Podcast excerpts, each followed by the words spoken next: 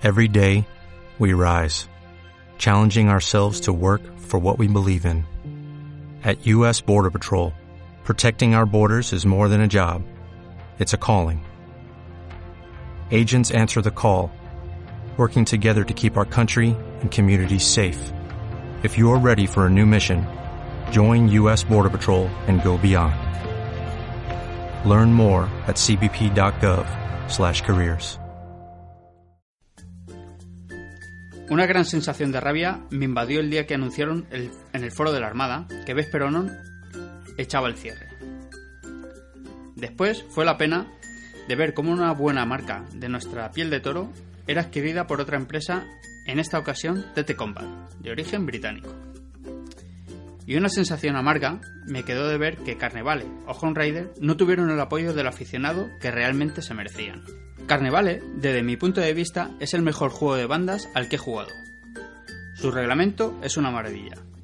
En él lo encuentras todo, su historia, sus reglas, campañas y las facciones. Al día de hoy lo puedes encontrar de saldo por solo 5 libras en algún almacén de TT Combat, visitando su página web, en alguna de esas cajas de cartón, esperando a que algún hispanohablante se haga con él. Yo soy Diego, esto es 7G Podcast, culo veo, culo quiero, di amigo y entra.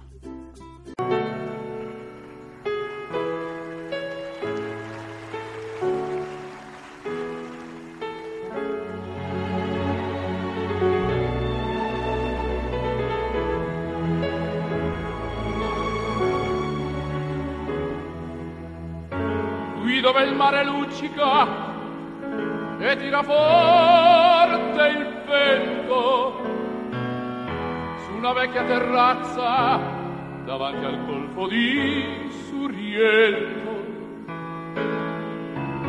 Un uomo abbraccia una ragazza dopo che aveva pianto.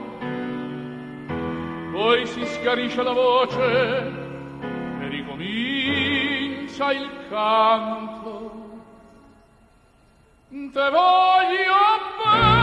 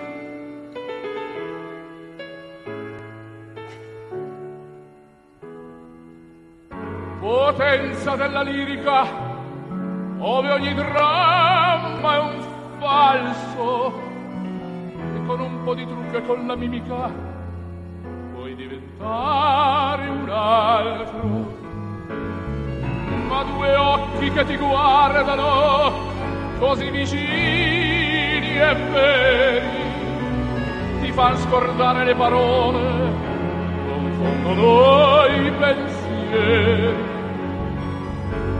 Così diventa tutto piccolo anche le notti là in America. Ti volti e vedi la tua vita come la scia di Melica. Ma sì, è la vita che finisce, ma lui non ci pensò poi tanto. Anzi si sentiva già felice e ricominciò il suo canto. Te voglio bene assai ma tanto tanto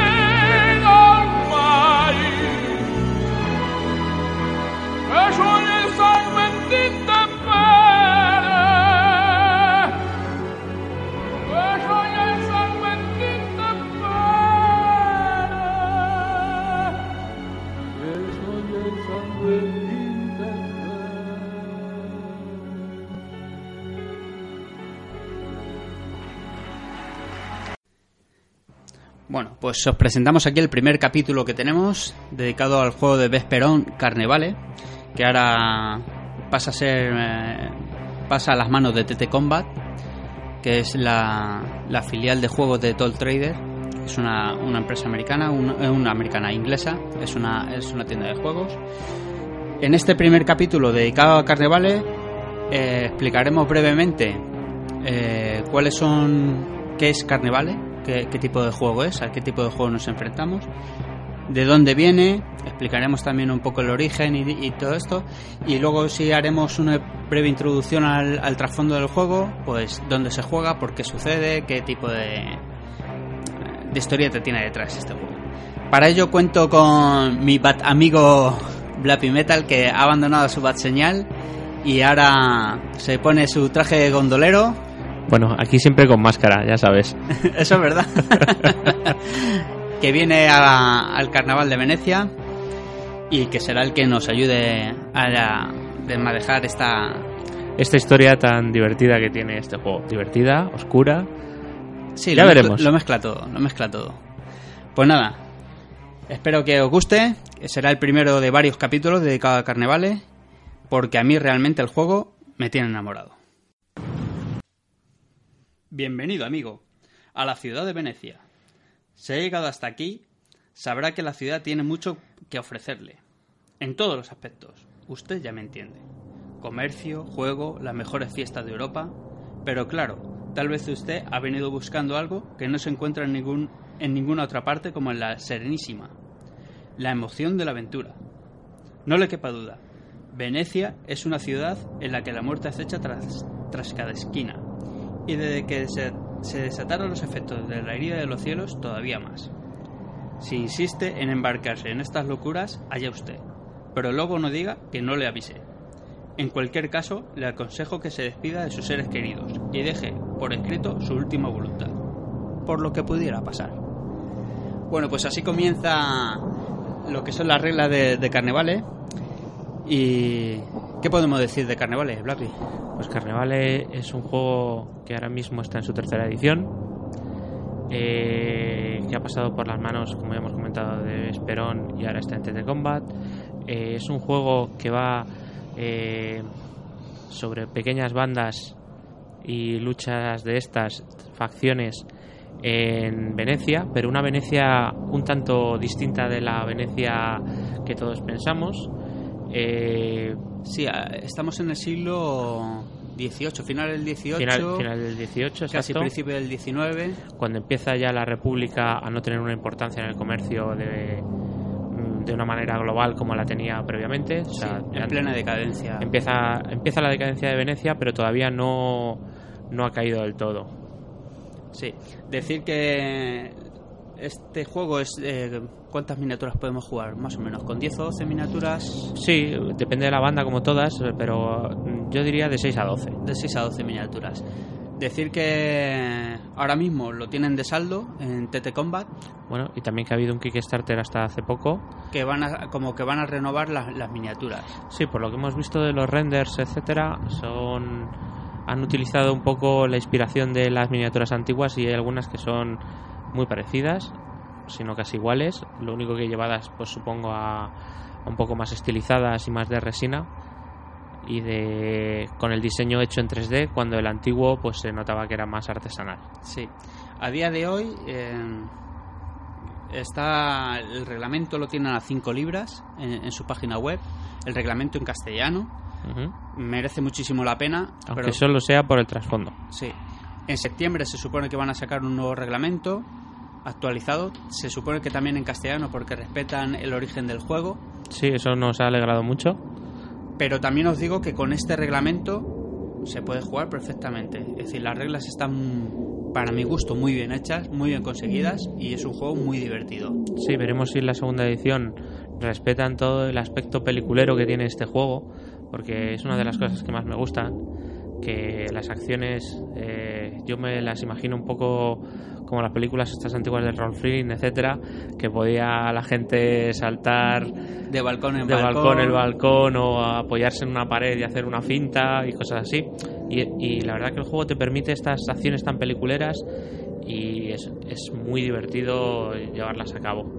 Decir también que su curva de aprendizaje, que quizás eso haya sido un, un lastre para el juego, es, es, es grande. Es decir, no es fácil aprender al carnevale. Es fácil a lo mejor coger un poco la mecánica, porque eso, Ajá. se tiran dado de 10 y la mecánica es un poco sencilla, pero le ocurre lo mismo que quizás al juego de Batman de Night Model. Bueno, yo creo que el juego de Batman es un pelín más complicado todavía por la gran cantidad de, de habilidades que hay. Pero este también, para hacerlo tan peliculero como hemos dicho antes y tan divertido y que tengas tantas posibilidades, que puedas sorprender en cada partida a tu contrario con acciones distintas, eh, pues necesita unas reglas. Y esas reglas pues conlleva conocer bastantes habilidades a lo que un wargame normal no estamos tan acostumbrados. Claro, y, y más ahora con la moda de hacer fast play, juegos rápidos, juegos más sencillos. simplificados, más bien también. Sí, entonces este es un juego más complejo. Sí, podemos llamarle más complejo, pero bueno, también tenemos en cuenta que eh, si tenemos que mover solo 12 minis, pues podemos permitirnos ese minuto de pensar para ver qué, qué es lo que hacemos con nuestra banda entera y no es no vas a estar gastando lo mismo ese minuto en mover 200 muñequitos por, Ah, Sí, por turno. por un tablero. Sí, sí en, en ese aspecto sí, lo que, lo que es eso. Tienen mucha habilidad especial, tienen mucha regla especial. Las armas a la par también tienen reglas especiales. Entonces es un juego, es lo que tú dices, para hacerlo muy rolero eh, necesitas de, de esas características y de esa, de esa cantidad de habilidades. Aunque yo no lo veo tan rolero en el sentido de, de que interpretes personajes o tengas cosas así, soy, sí coge cosas que, que hemos visto en sistemas de juego, pues tipo Avance Daños and Dragons, etcétera, que dependiendo con el arma con el que pegas tienes sus más éxitos o sus más ventajas, etcétera. Pero bueno, esto ya son opiniones. Sí. Yo os aconsejo que lo probéis. Por 5 libras está más que regalado el juego, pero más que regalado. Desde luego, desde luego eh, simplemente por tener el libro y leeroslo, eh, estoy convencido que simplemente eso ya vale la pena. Que luego juguéis o no juguéis al juego en esta edición, porque puede que haya gente que diga, no, es que esta edición está muerta ya. Vamos a esperar a que venga la siguiente. Estamos siempre también mucho con el IP ahora de eh, lo siguiente va a ser lo mejor. Bueno, no pasa nada. Yo, por ejemplo, juego mucho Blood Bowl y sigo jugando en la versión anterior, no en la más moderna, porque me parece que, que todavía no está afinada. Efectivamente. La gente, es lo que le pasa, la gente queremos ir a lo último modelo y a veces lo que le hacemos es de testadores a, a la gente de los juegos y cuando ya lo tienen corregido todo, tienen que sacar la siguiente La edición. siguiente edición, eso es. Yo este le veo las partidas que he jugado, que son unas cuantas ya.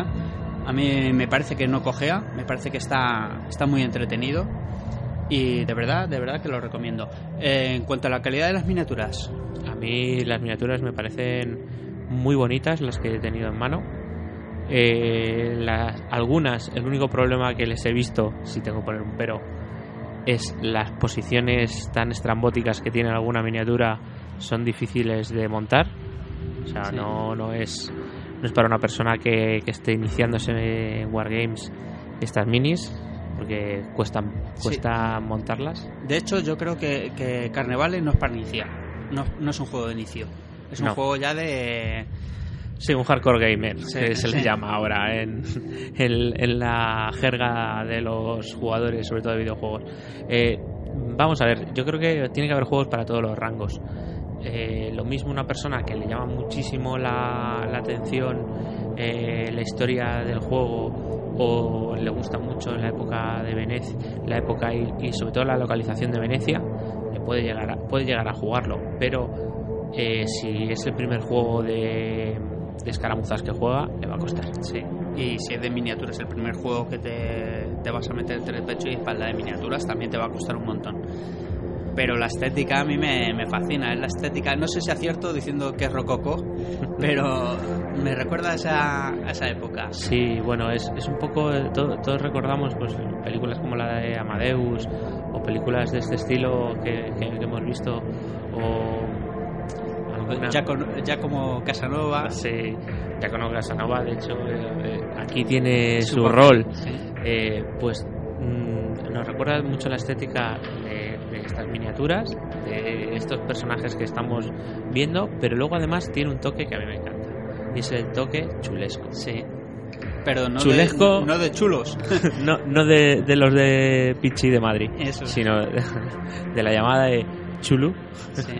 que le, le mete ese toque Lovecraftiano, misterioso, que además eh, lo mete respetando mucho lo que, lo que son las novelas originales de Lovecraft, que lo- los personajes además de ser mm, muy poderosos son, son muy alienígenas. Sí.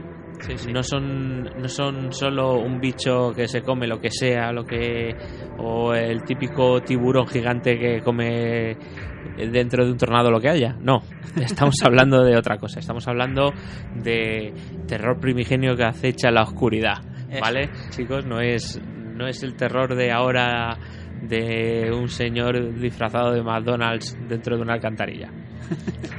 Y, y sí, y sobre todo también el, el, el hecho que te metan cultos y cosas de esas. Sí, ha, ha mezclado muchas cosas del misterio y las ha metido a veces con un poco de calzador y otras veces muy bien. A mí me parece, por ejemplo, que el culto a Dagón está perfectamente integrado dentro de, de Carnevale, pero bueno, quizá vayamos a hablar de, los, de todas las facciones en otro y, y las iremos extendiendo, pero que sepáis que eh, en este, en este mundo hay tanto como adoradores de, de gente, o sea, de dioses estelares como vampiros, como la Inquisición más dura que jamás se haya inventado, eh, Gremios. gremios, gremios de trabajadores que tienen que sobrevivir en esta ciudad que está tan maldita, llamémosla así. Directores de manicomios que, Que han e- visto- experimentan y, sí, y, y se aprovechan de, de los locos. Vamos, tenemos un poquito de todo. de todo. La verdad es que el trasfondo promete, el juego promete, las miniaturas son buenas. Ahora las podemos conseguir todo de saldo, así es que Eh, estáis tardando, chicos. Sí. Y bueno, y si no, pues también podéis meteros en el, en el Kickstarter. Creo que han abierto hasta hace poco un, un, un acceso a la gente que llega tarde o si no, esperar a que la saquen en, en, En la tienda. Eh, en que, que seguramente saldrán a la venta a la vez que el envío. Bueno, pues hasta aquí la breve introducción que hacemos al juego de Carnevale. Como bien sabéis, en este en esta segunda temporada de Culo Veo Culo Quiero no vamos a hablar de reglas, no nos vamos a extender en las reglas ni en el sistema de juego. Deciros que está muy bien el sistema de juego y lo donde sí nos vamos a extender es en el trasfondo y después de la pausa esta musical que metemos entre medias, pues nos adentramos en el mundo de Carnevale. Hasta ahora.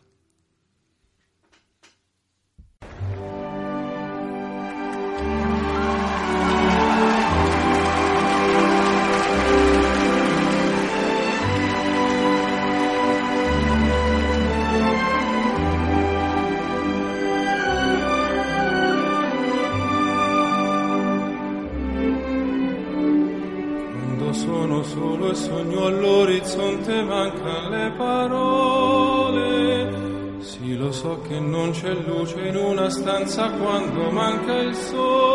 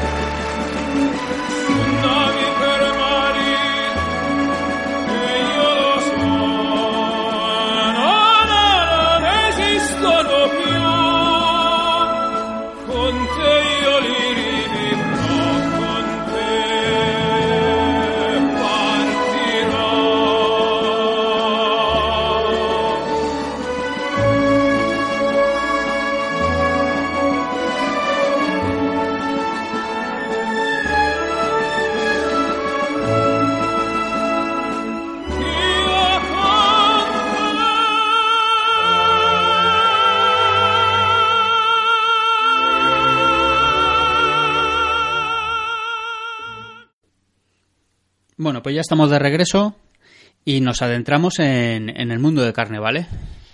Pues adelante, Blapi.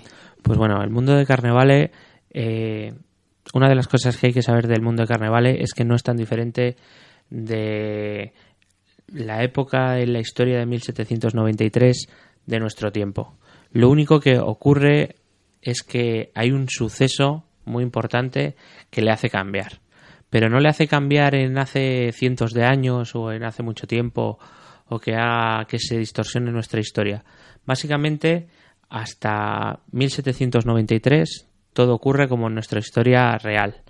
Y a partir de ese momento ocurre una serie de sucesos que empiezan a hacer que el mundo cambie y que entren en juego nuevos poderes, nuevas eh, nuevas, nuevas acciones que, le- que van a hacer que exista la magia, que exista la gente con poderes, que aquí se le llaman dotados, y también eh, que le dé un trasfondo al, al juego, no solo de ser un juego en Venecia, sino también de ser un juego con magia, poderes y sobre todo un toque muy de locuras y de oscuridad.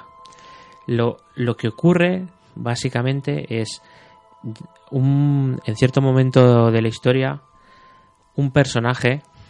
Sí, sí, esto, esto me ha recordado mucho a, a un libro de Lovecraft. Sí. Eh, cuando lo he leído. Un personaje aparece y aparece para avisar a todos los grandes eh, a los grandes iconos de, de las religiones que hay en ese momento tanto en Jerusalén como en Calcuta como en el Tíbet avisarles que, que va a ocurrir un gran desastre Eh, en la mayoría de los sitios no se le hace caso pero cuando llega a Roma en Roma es tomado por un hereje no solo tomado poco- como por un hereje sino que es eh, Peligroso. peligroso y, y se le toma casi en serio. Entonces lo que hacen es empezar a torturarle o, o no se sabe si le han torturado o no, pero ha acabado en las mazmorras de Roma. Eh, en esas mazmorras de Roma ocurre que está durante unas semanas, creo recordar, y al tiempo lo sueltan. Pero a la vez que lo han soltado, con una mano se le suelta y con la otra se le encarga al mayor asesino de Roma que antes de que pise en las afueras de Roma, este personaje muera. ¿Y, y este personaje qué es lo que... ¿Por qué se le intenta asesinar? Pues, ¿Qué es lo que pregona? pues eh, lo, que, lo que viene hablando es sobre un cataclismo, sobre un cataclismo que está a punto de ocurrir. Y lo curioso y lo divertido de este, de este cataclismo es que no sabemos si este mismo asesino, que al final acaba atacándole y matándolo, es el que genera este mismo cataclismo. Porque al haber matado al heraldo o haber herido al heraldo, porque no sabemos qué ocurre con él, porque en el momento que la daga le abre la carne y empieza a sangrar, a la par se abre una herida en el cielo. Una herida en el cielo que empieza a vomitar unas energías eh, que nunca se hayan visto en la tierra, con una fuerza y con un poder que nadie sabe de dónde viene. Esto hace que, eh, si recordáis Roma, la forma de la bota, Italia, sí. Italia, Roma está bastante en el centro, empieza a surgir de esa, de esa herida en el cielo una energía tal que empieza a crear maremotos, terremotos y una serie de sucesos que van a afectar al mundo entero. Sí, despierta volcanes. Exacto. Todos estos maremotos y, y todos estos problemas acaban cambiando la geografía misma de, de la Tierra, pero no, no ese es el principal eh, efecto que tiene la herida del cielo. La herida del cielo, el principal efecto que tiene es que empieza a hacer que entre una energía que no sabemos si es de otra dimensión, si es divina, O si, si, es, espiritual, si es del espacio, no sabemos qué, pero es una energía que no estaba antes y que empieza a interactuar con nuestro plano de realidad. Bueno, todo esto lo que, lo que a unos pueden parecerle ciencia, a otros le puede parecer magia, es muy divertido porque si pensáis eh, la mentalidad de la época, ahí está tanto el que puede ser muy creyente y piensa que es un castigo de Dios o del diablo incluso, o eh, si es una persona que es más renacentista, puede pensar que esto tiene que ver con algún tipo de energía física y que las energías físicas se pueden dominar.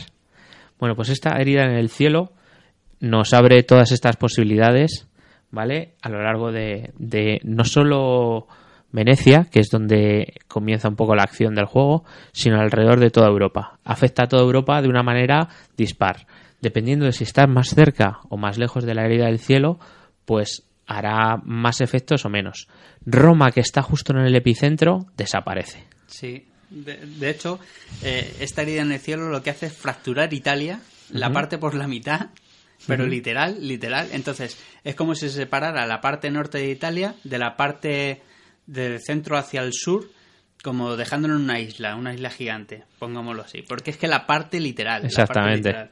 Exactamente. Entonces todo lo que es Roma desaparece, eh, desaparecen un montón de pueblos, un montón de ciudades, eh, en, cuestión de segundos muere muchísima gente. Claro, afecta a las costas. En la parte de Turquía, por ejemplo, en la zona de costas que sean más llanas, el mar la toma. Sí, Mallorca es barrida por las aguas. Bueno, lo sentimos por los guiris. Después los alemanes se les acabó el botellón. Eh, luego Cerdeña y Sicilia también sufren muchísimo, sobre todo la parte norte de Sicilia. Los habitantes de la zona sur son los que sobreviven. Los dos estados que se libran de estos cataclismos, así en Europa, por hablar de Europa, es Portugal e Inglaterra.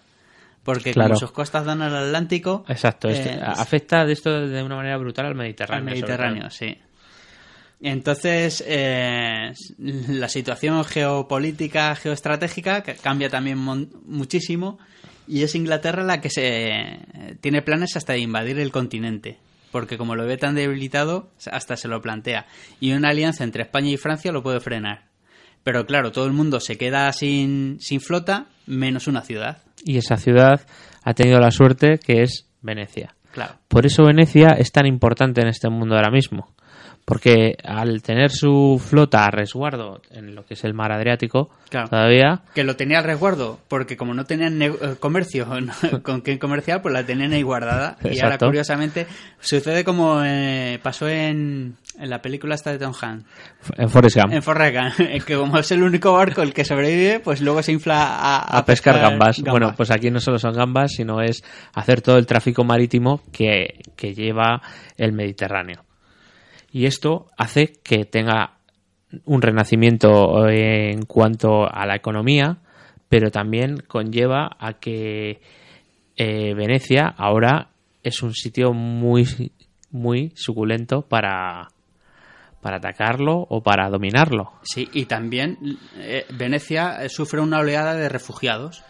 De todos estos lugares que han sido arrasados, los que están más cerca eh, huyen de esos, de esos lugares y se refugian también en Venecia. Entonces, la población humilde y, de refugiados, eh, claro, es- eh, sube exponencialmente. Entonces, eso crea otro clima de, de inestabilidad en la ciudad eh, provoca más enfrentamientos, más inseguridad y luego provoca algo muy curioso que es los nobles, hartos ya de bacanales y de fiestas, ahora se entretienen eh, Pues cazando, cazando gente. cazando pobres. cazando pobres porque eh, en el fondo no les importan a nadie, hay exceso de población y como ya hemos visto en tantas películas, eh, el exceso de población hace que la gente se deshuma- deshumanice a- al resto. Sí, y, y luego también in- in- influenciados por esta herida en el cielo que at- atrae situaciones que cambian la, fisonomía de la gente. Es decir, la gente que era, normal ahora pasa a no ser tan normal. Sí, no sabemos esta energía cómo está afectando a todos los humanos.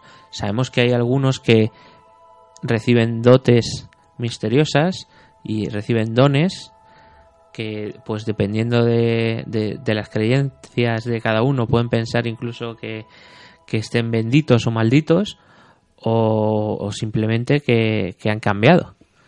Pero claro, a todo esto también hay una cosa muy importante que ha pasado, que es el centro de la Iglesia Católica Romana eh, en el mundo ha desaparecido. Pero del ha, des- mapa. ha desaparecido del mapa.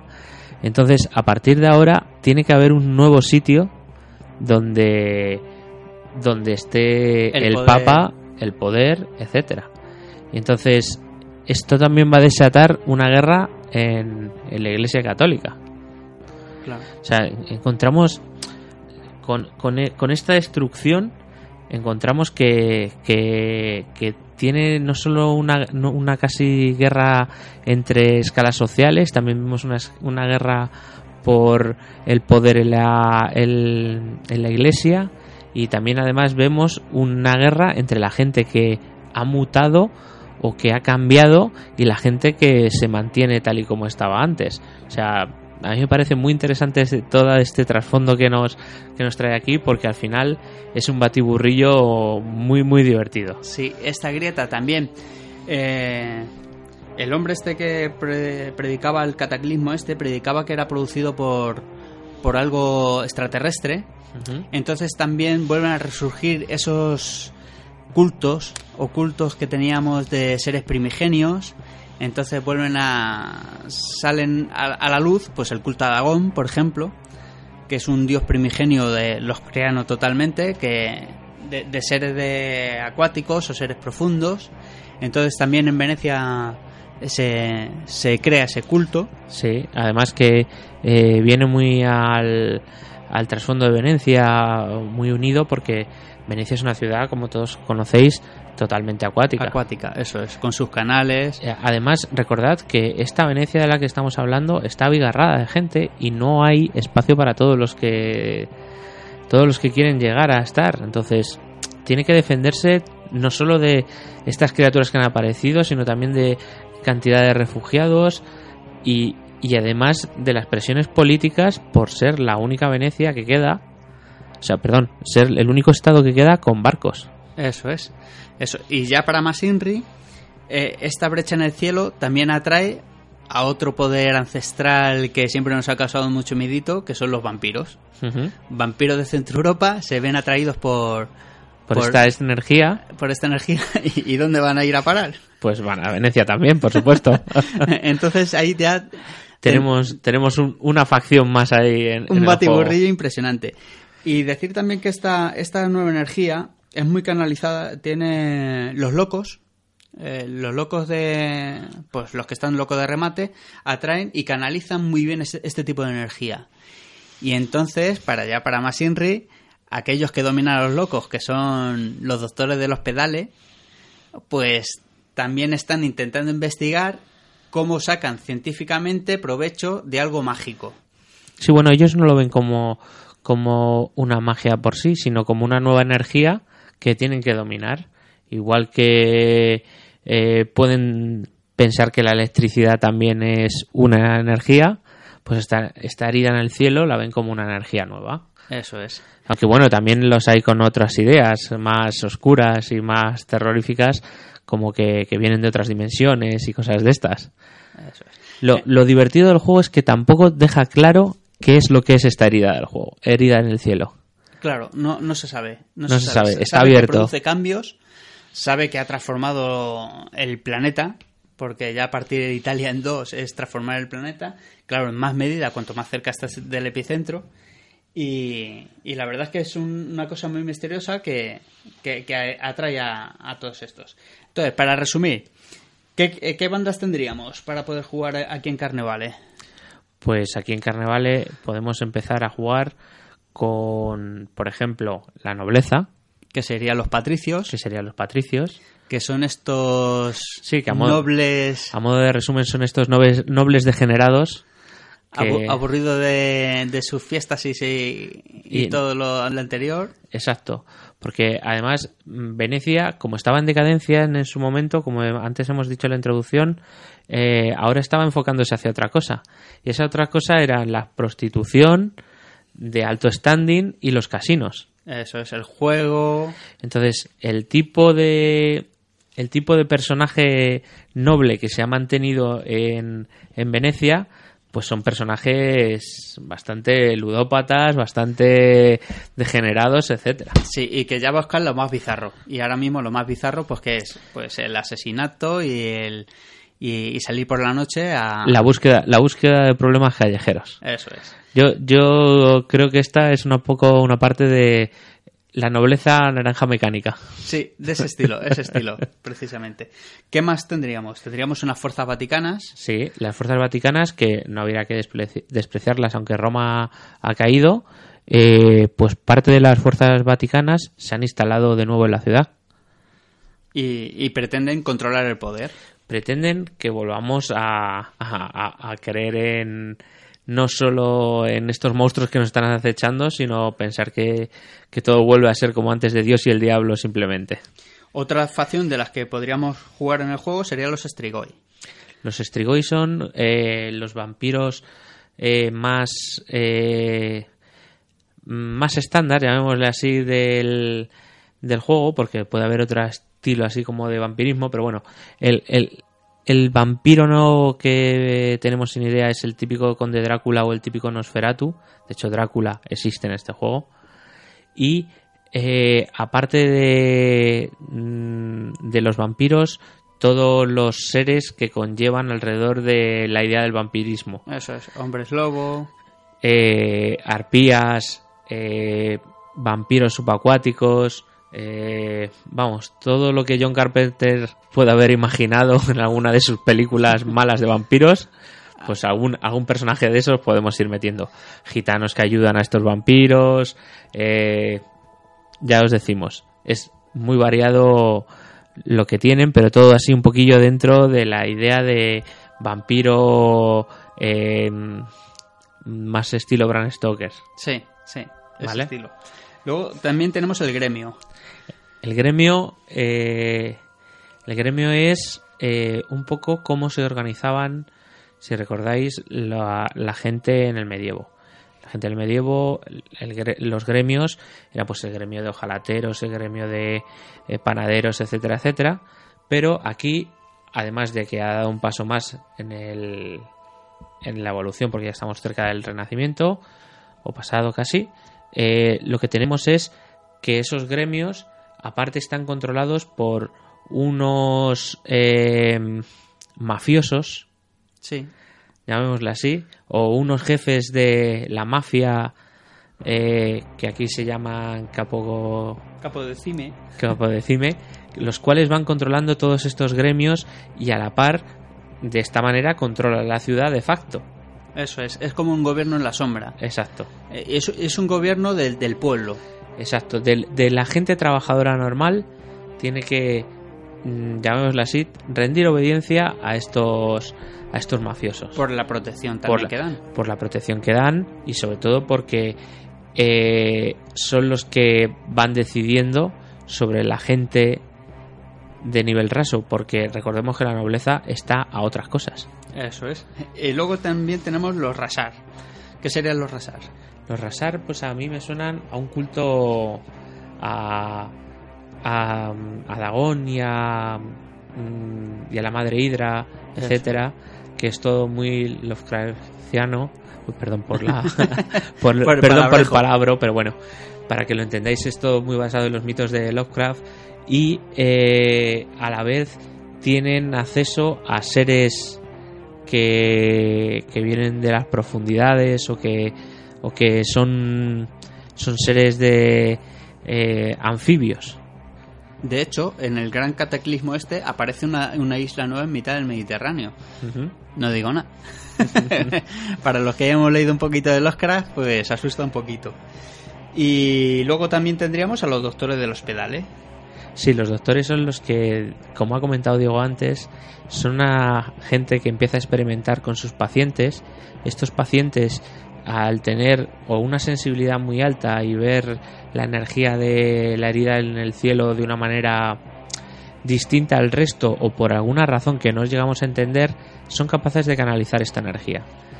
Y al ser como baterías humanas, se puede eh, utilizar tanto para reanimar un cadáver, por ejemplo, como para cargar un cañón, esa energía. Porque es una energía mm, muy extraña que tiene unas propiedades que todavía no entienden, pero que empiezan a dar unos resultados que realmente a estos investigadores les parecen increíbles. A, la par que van trabajando con esta gente, la van deshumanizando cada vez más y van y van utilizando a, a las personas como si sean simples baterías o como si sean eh, simples conductos para llegar a esa energía mm, interdimensional, llamémosla así, mágica o, poderosa.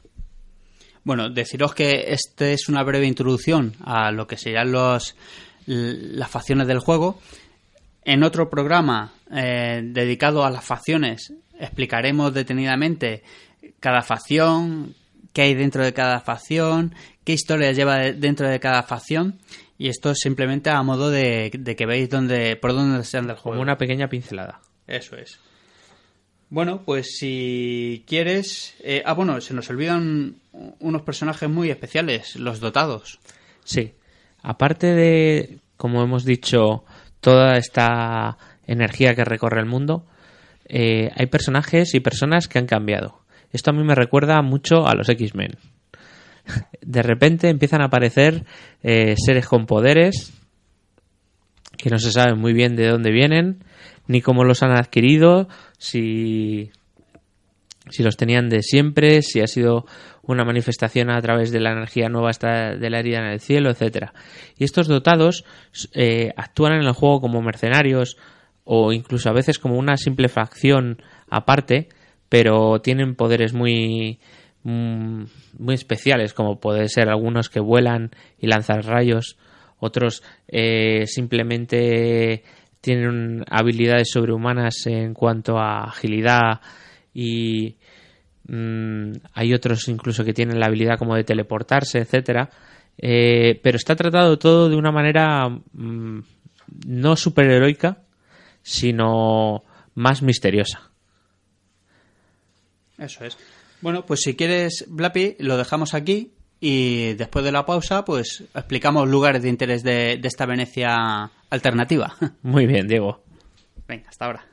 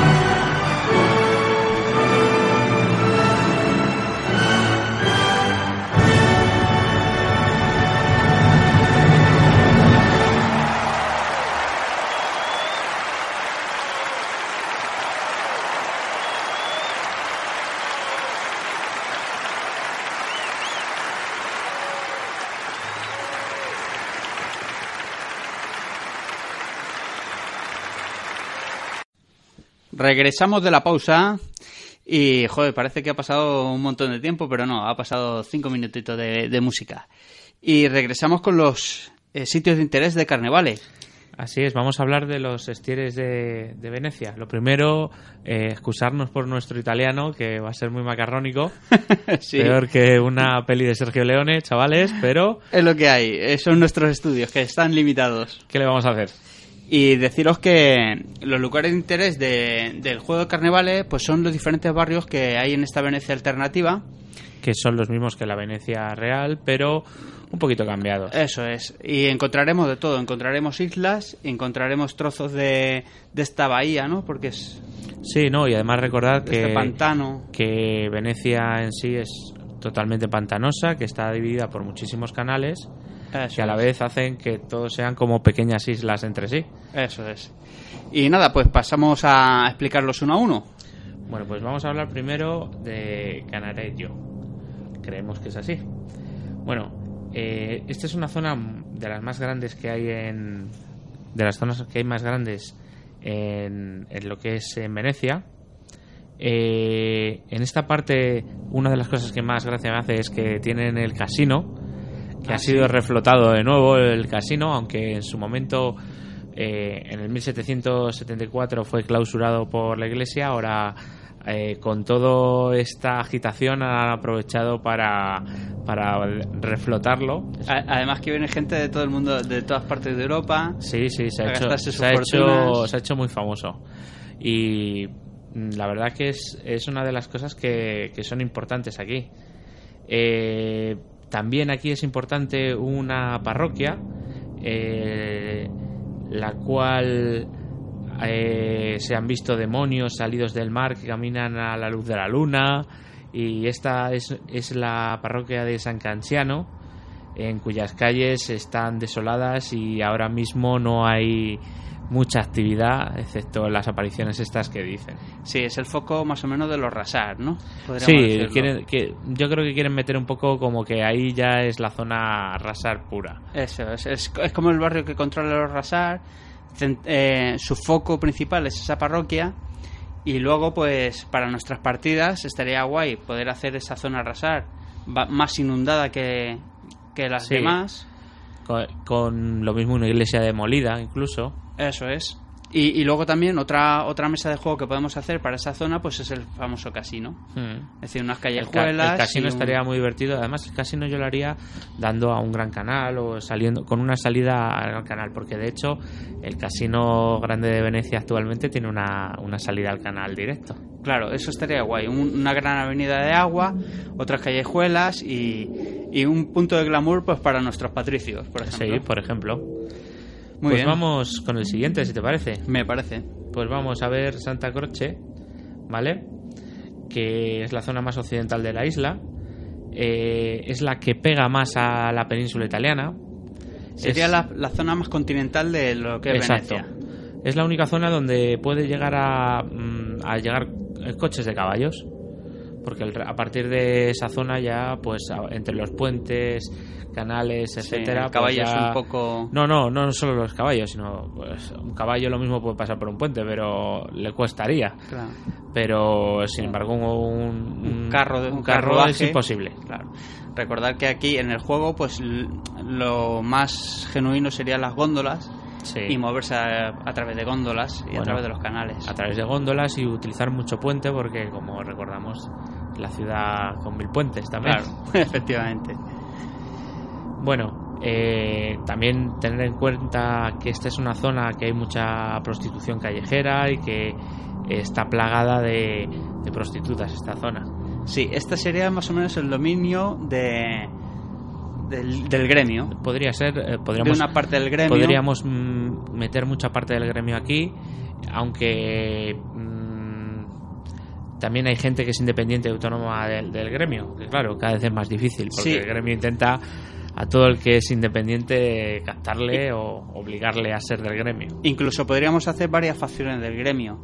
Por ejemplo, las prostitutas que se enfrentaron a, a los ladrones. Entonces podemos, dentro de la facción del gremio, pues de- hacernos nuestro propio gremio más particular, como de Sí, no, prostitutas. A- además hay, no solo hay un gremio solo, sino que sabemos que hay varios eh, capos en este gremio que pelean entre sí Eso es. Además, también esta zona, al ser una zona que, que es la que es más accesible desde la zona continental, se me ocurre que también puede haber muchos carniceros, etcétera, los Eso cuales es. también tienen reglas en este juego Claro.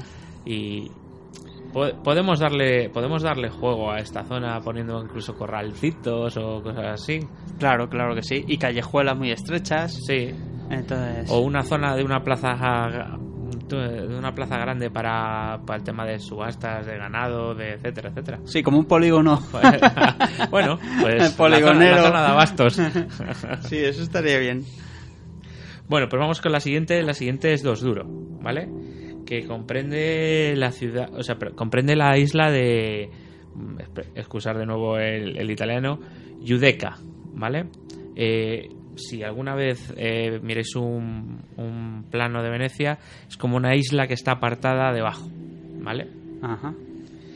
Eh, en esta zona, eh, una cosa muy, muy reseñable es que está la, la iglesia de San Barnabá, que luego nos va a dar a conocer a uno de los especímenes más divertidos de este juego, que son los Barnabotti. Ajá.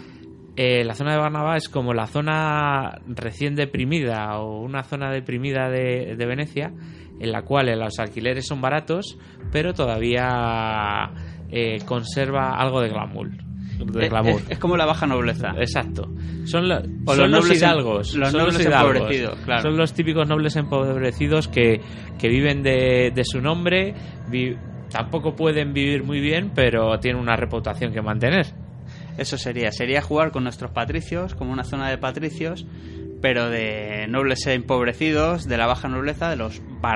Y Luego, aparte de aquí, hay un, un puente conocido que es el Puente de los Puños, que es un puente donde queda la gente a pelear a, a puñetazos. Entonces, también es otra, otra opción de ponerlo como si fuese un ring. Claro, también. Hacer un puente así más. Bueno, no, no, no es necesariamente que se haga más grande, sino simplemente como elemento Sí, identificativo, sí. rodeado de casas nobles envejecidas, por, por así decirlo, y ahí tendríamos otra mesa de juego perfectamente para, para nuestro, nuestras mesas de carnaval. Así es. Pues vamos con el siguiente. El siguiente es San Polo, ¿vale? Se not- es la zona comercial por excelencia. Eh, también es una zona en la cual eh, está el puente de Rialto, que el puente de Rialto, eh, por si no lo conocéis, es el puente más grande de, Ro- de, De Venecia. de Venecia, que además es el puente que, que comunica el, el Gran Canal, es el que lo pasa. O sea, hay un par de puentes que pasan el Gran Canal y uno de ellos es el de Rialto. Y es de los más importantes de, de controlar. Entonces esto, lógicamente, es la zona, llamémoslo VIP de venta, la zona de... eh, es el serrano de, De Venecia. de Venecia y claro, aquí tenemos mucha noble, alta nobleza, también tenemos el gremio más especializado, el más eh, el menos violento y a la vez el más rico Y es sutil y también. sutil. Eh, y aparte aquí tenemos actuando al asesino de Rialto, que es uno de los personajes también que, que pueblan este colorido Venecia de Carnevale, que es un personaje totalmente independiente. Entonces, aquí para hacer nuestra mesa tendremos que hacer con casas nada de empobrecidas, sino más o menos Sí, bien. no, esto es la zona lujosa, La zona y es la zona más importante.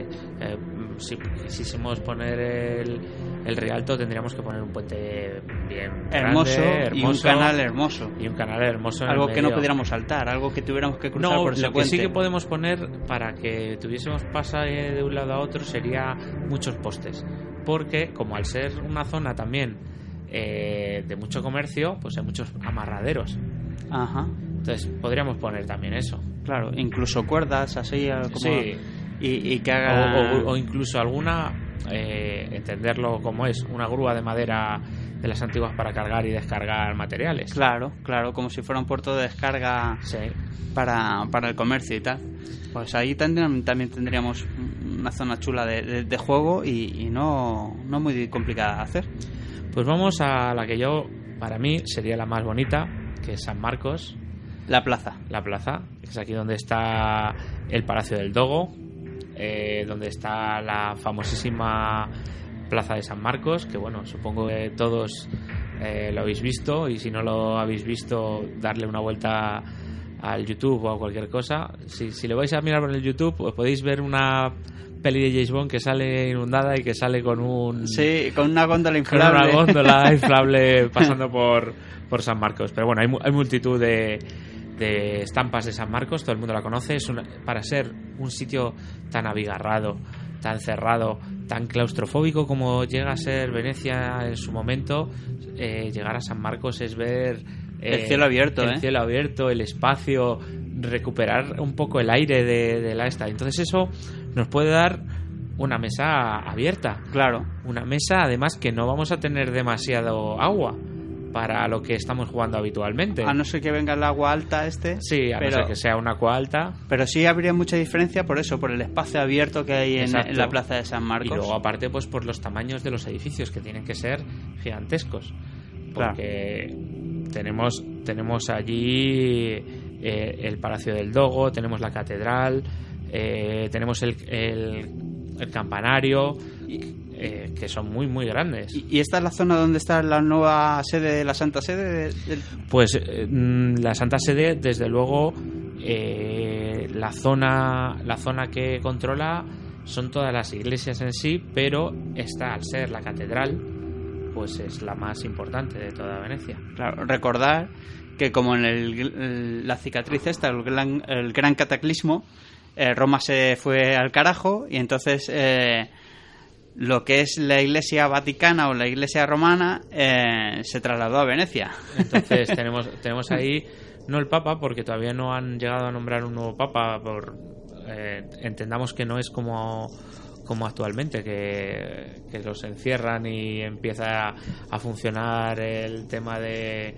de las votaciones etcétera ahora ha ocurrido un hecho sin precedentes el- y nadie se atreve muy bien a, a saber de, de dónde viene o qué es lo que ha pasado. Entonces, hay muchos representantes de la iglesia, pero está más dispersa y no está tan centralizada la iglesia romana, entendámoslo, como, como lo que estaba realmente en, en la época real. Claro, y antes del cataclismo. Pues nada, vamos por vamos a por el siguiente barrio, que es el barrio de, de Castelo, ¿vale? Como Castelo indica, es la zona del arsenal y de los astilleros, es donde está todo el puerto y la zona de barcos eh, y de amarraderos de barcos, ¿entended? Barcos, eh, barcos de navegación, no góndolas, no los pequeños pesqueros de, que hay en la zona, sino barcos importantes de... Incluso de guerra. Exacto. Incluso de guerra. Recordar que con- igual que con el gran cataclismo, eh, Venecia estaba en decadencia absoluta, pero gracias a esta nueva apertura, pues tuvieron la suerte de tener ya la flota y están otra vez como reactivando su producción industrial, por así decirlo, de producción de barcos. Y esta sería la zona donde, donde estarían esos, esos astilleros. Además recordad que Venecia tuvo la suerte de que no, no le reventó su flota, Claro, porque la tenía amarrada. porque la tenía amarrada comparado con cualquiera de los otros que tenían eh, en su flota en alta mar, pues han tenido mucha suerte. Claro. Entonces tienen bastante poderío naval ahora mismo. Y, y para este barrio, pues estaría también bastante fácil hacer una mesa de juego. Sí, yo la, la, la pondría en una zona un poco más militarizada. Sí. algo un poco más eh, tirando un fuerte o tirando algo así. Aparte de sí dejar los canales y todo esto que tendríamos que usar como siempre. Y a lo mejor grandes almacenes donde se están los astilleros. Exacto. Barcos en construcción, podríamos poner uno. Sí, Eh, un, bar- un barco estaría muy chulo. Claro. Lo- Y, y un montón de barriles, un montón de, de, de historia de cajas. Sí, incluso alguna torre para mm, que parezca Como arsenal. como una zona fortificada. Porque Claro. en, el, en el fondo el arsenal de, de Venecia está fortificado, aunque no, no por la zona interior, sí por la zona exterior. Claro. Pues aquí tenemos otra, otra mesa espectacular de juego. Pues vamos a, a uno de los que más le gustarán a Diego, que es el hospe- Hospedale dei Malati di Menti Santa Maria dei Sensatezzo. Bienvenidos a- al Italiani Macarronici. bueno, para nosotros el Hospedale. Eso es, este sería el manicomio. Pues eh, es un manicomio muy, muy, muy duro que es en una, en una isla que le cedieron a, a, a la gente de, eh, de estos doctores de hospedales que, que aparecen en el juego, que, que no tienen tanta consideración por la vida como debería de tener un doctor. Esto es, eh, a mí me recuerda muchísimo a la película de Drácula, donde tienen encerrado al loco que va anunciando que va a venir Drácula y tal. Sí. Es, es, vamos, es que es clavado. De hecho, el carcelero, la miniatura del carcelero de, de Carnival es esa, es, es el personaje, el carcelero de, de además los, de Drácula. Los personajes de Hospedale eh, parecen sacados todos de los recuerdos de la infancia de cualquier película de terror. Sí. Tienes tu Frankenstein, tienes tus hombres lobos, tienes los locos, un montón de eh, criaturas que, que son a la cada cual más pintoresca y, la verdad que está muy, muy divertida por toda esa mezcla. Modificados, eh, así como una especie de steampunk, con un rinoceronte, con si vamos a las, a las criaturas, las, las dan un toquecito de steampunk, incluso también a sus propios sirvientes. Sí, también. Parecen, parecen un poco los locos de Mad Max también. Sí, las enfermeras también están súper chungas. Sí, sí, sí.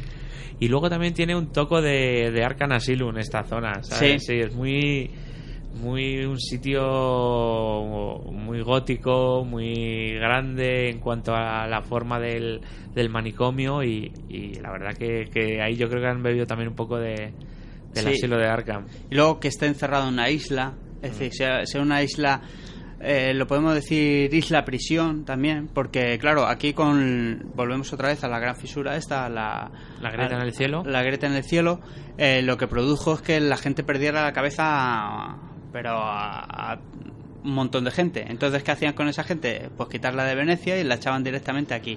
Sí, y luego, aparte, encontrar una manera los nobles de deshacerse de. Los nobles encontraron una manera de deshacerse de, de los crímenes que habían cometido y les habían pillado infragantis, que es eh, mm, declararse locos e irse al, al, manicomio. Lo que no sabían es que en este manicomio lo mismo casi hubieses preferido la muerte. Sí, porque los doctores de los pedales pues experimentan, vamos, como cual científico nazi. Mengele, Mengele era un chaval simpático a su lado. Ya te digo. bueno, pues aquí tenemos otra mesa de juego que serían un gran manicomio, por ejemplo, con jardines. Aquí si, si, se menta que haya, que haya jardines, entonces podemos hacer unos, unos jardincitos, estos típicos que, que están en el sanatorio a la entradita y a las afueras. Con sus, con sus banquitos, etcétera, puede, quedar muy chulo. Pues, con grandes setos, así en tipo, tipo laberinto, puede quedar muy bien. Entonces, aquí y luego un edificio principal muy, muy grande. Eso es. Y luego todo rodeado de agua porque queremos experimentar que sea una isla. Eso es, eso es. Y pues eso, pues otra, otra mesa de juego tremendamente bonita e interesante para jugar. Pues nada, vamos a un sitio que no es un sitio normal en cuanto a que sea una zona, sino estamos hablando de la principal arteria de transporte que es el Gran Canal. El Gran Canal es lo que, como hemos dicho antes, divide Venecia casi por la mitad, la recorta y es el medio de transporte desde el que se saca casi todo el producto y en el que se lleva todos los residuos y se se transporta todo. Eh, recordar que no tenemos eh, una movilidad eh, animal, sino que tenemos que mover todo a través de barcos. Eso es. De hecho, a día de hoy en Venecia se sigue, no sigue la basura, no hay un camión de la basura. Hay, un barco de hay la un barco de la basura. y bueno, aquí tienes que hacer lo mismo. Entonces, el Gran Canal, en, el fondo, es... La arteria. Es como la M30 de, de, Venecia. De, Venecia. Lo que pasa es que con, barquitos y, y con menos radares. Pues mira, se me ocurre también una mesa donde eh, el agua sea muy importante, es decir, tengamos un trozo de, de, canal muy amplio y lo podemos plagar de barquitos para poder ir saltando de uno en otro. Sí incluso con góndolas pequeñitas que también nos permita eso, algún barco, puente. Barcos o no, no vaporetos, que es lo que se lleva ahora, pero sí barcos de transporte. Claro, incluso uno de basura. Y eh, lo, colocas ahí lleno de cajas y tal, y, también puede ser una mesa muy interesante porque es súper atípica. Al no tener mucho, mucho tierra firme, por así decirlo, también te... Sí, lo que, claro, habrá, los, los monstruos acuáticos en esta mesa tendrán muchísima ventaja Claro, y habrá que tener mucho cuidado con ellos. pero es que es también... No, pero también es muy divertido ventaja, luego, claro. de jugar. Tú imagínate un profundo que te salga por el, el Gran Canal y te ataque a, a un barco basurero que estás todo ahí metido. a un Barnabotti. Sí, no, pero eh, imaginar los barcos basureros como, como grandes monstruos que, que surcaban la zona o, o incluso podemos poner un barco grande también. Claro, claro. O sea que puede quedar una mesa muy, muy chula simplemente pensando en el Gran Canal. Incluso puede ser una mesa que esté en movimiento si lo pensáis, porque los laterales podemos decir que pase a una zona o pase a otra dependiendo del tiempo que, que estuviésemos o los turnos que estemos jugando. O incluso con escenografía que se mueva. Por ejemplo, que el barco tenga un movimiento de X pulgadas por turno y, y se va moviendo ese barco. Entonces, Sí. eso también puede estar muy interesante. Pues nada, vamos a vamos a seguir y bueno, tenemos eh, el Lazareto Vecchio y el Lazareto Nuevo, ¿vale? Que, que son zonas que se utilizaban antiguamente y ahora de nuevo para aislar a gente con enfermedades, leprosos, etcétera. Sí, sería el típico zona esta de cuarentena.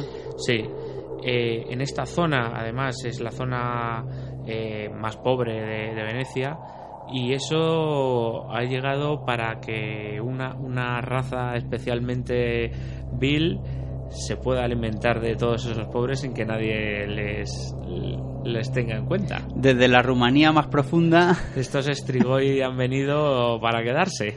sería la zona de los vampiros. Sí, la zona de los vampiros y sus sirvientes, que tenemos a todos los romanís y tenemos todo lo que implica el tema vampírico clásico que, que acompaña de hecho a, a esta, a esta facción.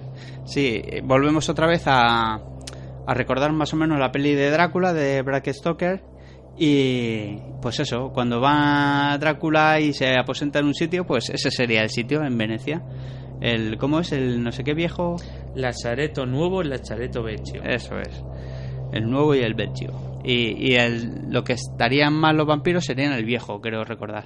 Sí, así es. En el nuevo hay más zona de, de, eh, carga y descarga de, y más tripulantes, etcétera, pero también lo controlan esta zona bastante bastante eh, bien porque está cercano a, además del Lachareto Vecchio, además eh, tienen su mm, su vamos, tienen como su zona muy cercana además tienen eh, todo su todo su control en esta zona para también todo el comercio que están haciendo porque no solo están eh, viviendo de eh, de lo que es eh, a chupar sangre y estar por ahí danzando como vampiros, sino que también hay vampiros con cierta inteligencia y con ciertas ansias de poder que están empezando a utilizar lo que es eh, Sí, los recursos materiales. Sería como un puerto ilegal Sí. para el tráfico de cosas.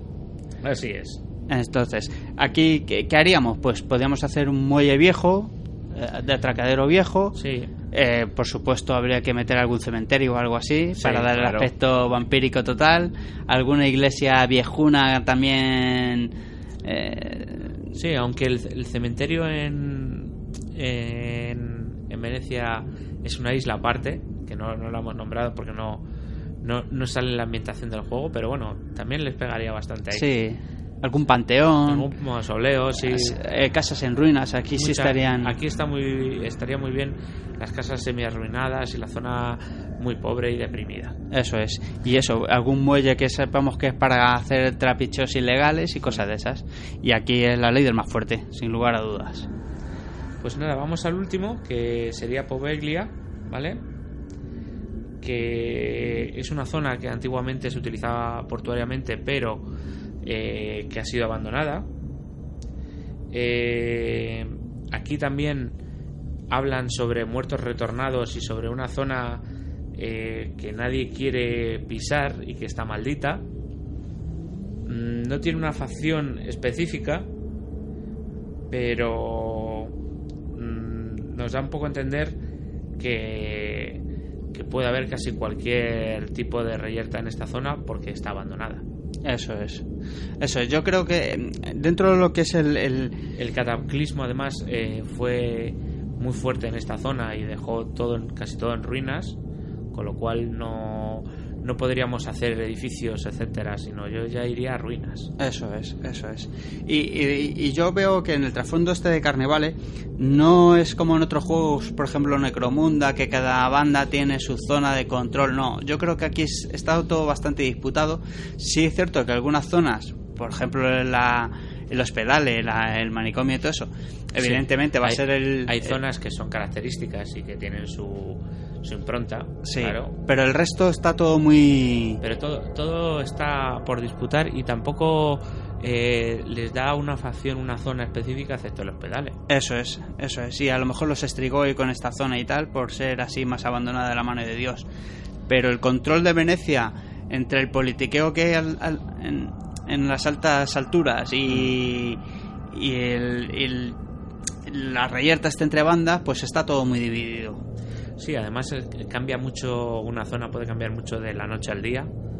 Eh, por el día puede ser un comercio fructífero y una zona más o menos tranquila y por la Y noche, por la noche- echar el cierre y haber una reyerta a sangre y fuego en, la misma- en el mismo sitio donde te estaban vendiendo unos melocotones por la mañana. Sí, sí, y a lo mejor eh, por la noche, cuando se cierra el casino, salir todos los nobles borrachos y sifilíticos en busca de aventuras y en busca de, de intentar apresar a alguien y, y también enfrentarse a los locos de los pedales porque han cogido a alguien. Exacto. Entonces, el juego te permite que puedas hacer partidas muy temáticas en cualquier zona de Venecia. Sí, y además que te da muchas posibilidades porque Venecia es un sitio que menos porque tienen común el agua que todas las casi todas las mesas deberíamos de representarlo el resto eh, podemos hacer muchos estilos distintos como ya habéis visto Eso es. no, no no os imaginéis solo una ciudad con cuatro gondolitas un canal etcétera y las mismas casas de siempre. No, aquí podemos meter pues de, de todo, casas grandes, casas pequeñas, eh, incluso mm, jardines, se, se, se habla de jardines, se habla de manicomios, se habla de zonas deprimidas, de zonas habla- no deprimidas, se habla de la zona del arsenal por ejemplo de castillos de zonas amplias con no tanta escenografía como la Plaza de San Marcos. sí. Entonces que eh, nuestras partidas de carnavales no se tienen que, que limitar a un mismo estilo de, de mesa, sino que podemos hacer mucho y basándonos en, en su trasfondo, que no es algo inventado. Sí que no, que podemos echarle un vistazo a lo que es un plano de Venecia y, y decir por una zona. Pero tenemos muchas posibilidades, desde luego. No, a, a primera vista te da la sensación que, que va a ser un poco cerrado o que va a ser un poco constreñido la, las posibilidades que vas a tener, pero no, no, no- después de leer todo esto no, no nos lo aparece. No, a mí tampoco. Bueno, pues hasta aquí llegamos con los lugares de interés, la introducción del juego y una primera visión de lo que es el trasfondo de Carnevale. Un juego que yo recomiendo, que cada vez que juegas, más juegas, más te apetece jugar. Sí, Unas miniaturas muy chulas y una ambientación, pues. Y bueno, tiene, tiene un Kickstarter que hace poco se lanzó con mucho éxito y esperemos que TT Combat siga tirando para arriba con el juego. Nosotros estamos jugando en la versión antigua, pero eh, Es que funciona, es que funciona la muy ver- bien. con que no tocasen demasiado la versión antigua, la verdad que yo estaría muy contento. Sí, y a febrero del 2018, que es cuando estamos grabando este podcast, recordar que podéis encontrar el reglamento por 5 libras en la página de TT Combat, súper barato y que por 5 libras merece muchísimo, muchísimo la pena. Eh, por 5 libras solamente por el trasfondo que tiene, es mejor que muchos libros que, que podemos comprar y nos sale a precio de cualquier revista de hoy en día. Eso es. Eh, En castellano, por supuesto. Que las miniaturas también en TT Combat están de saldo. La- Sí. Las miniaturas de Las antiguas. Games. Las antiguas están de saldo, las nuevas esperemos que, que les hagan tan bien como tenían en los renders. Ya veremos el material que usan. Ya, yo es que eso me, me gustan más las, las viejunas en metal, que no esto plastiquete, Pero no bueno, sé, ya veremos. Es que Diego es de los que se tiene que pesar en la miniatura. Es que el diseño nuevo 3D no te creas que me termina de convencer. No es algo que me... bueno, ca- cada uno no tenemos nuestros gustos, como tendréis vosotros. Escuchantes y escuchantas. y bueno, pues sí, a mí hay miniaturas que me apetece mucho tenerlas, que no sean angulosas, que sean que se note la mano de, de alguien. Pero bueno, también entiendo que para las miniaturas grandes o para ciertas cosas eh, va, va a quedar muy chulo en, Sí, el sí. 3D. Además van a sacar un montón de miniaturas. Y sobre todo que, que siga vivo el juego, que nos, Eso es. Que nos, nos traiga novedades, que, que podamos ver incluso algún día un suplemento o, o- algo. Sí, y sobre todo que se cree más, más, más afición a este juego, que es un gran juego, un muy buen juego de escaramuzas, muy bien representado, muy divertido en la mesa, Muy peliculero. muy peliculero y con unas mesas de juego increíblemente bonitas. Sí, sí. Y aparte, pues con unas miniaturas muy chulas, como ya hemos dicho. Las nuevas y las antiguas. Eso es. Recordar que si podemos pondremos un- una imagen de, de esta Venecia con sus barrios en la página de Facebook de 7G Podcast para que tengáis referencia. Y, y nada, pues este es el primer capítulo del trasfondo de Carnevale. Esperemos que lo hayáis pasado bien. Bueno chicos, nos vemos y nos vemos en el siguiente. Hasta luego. Adiós.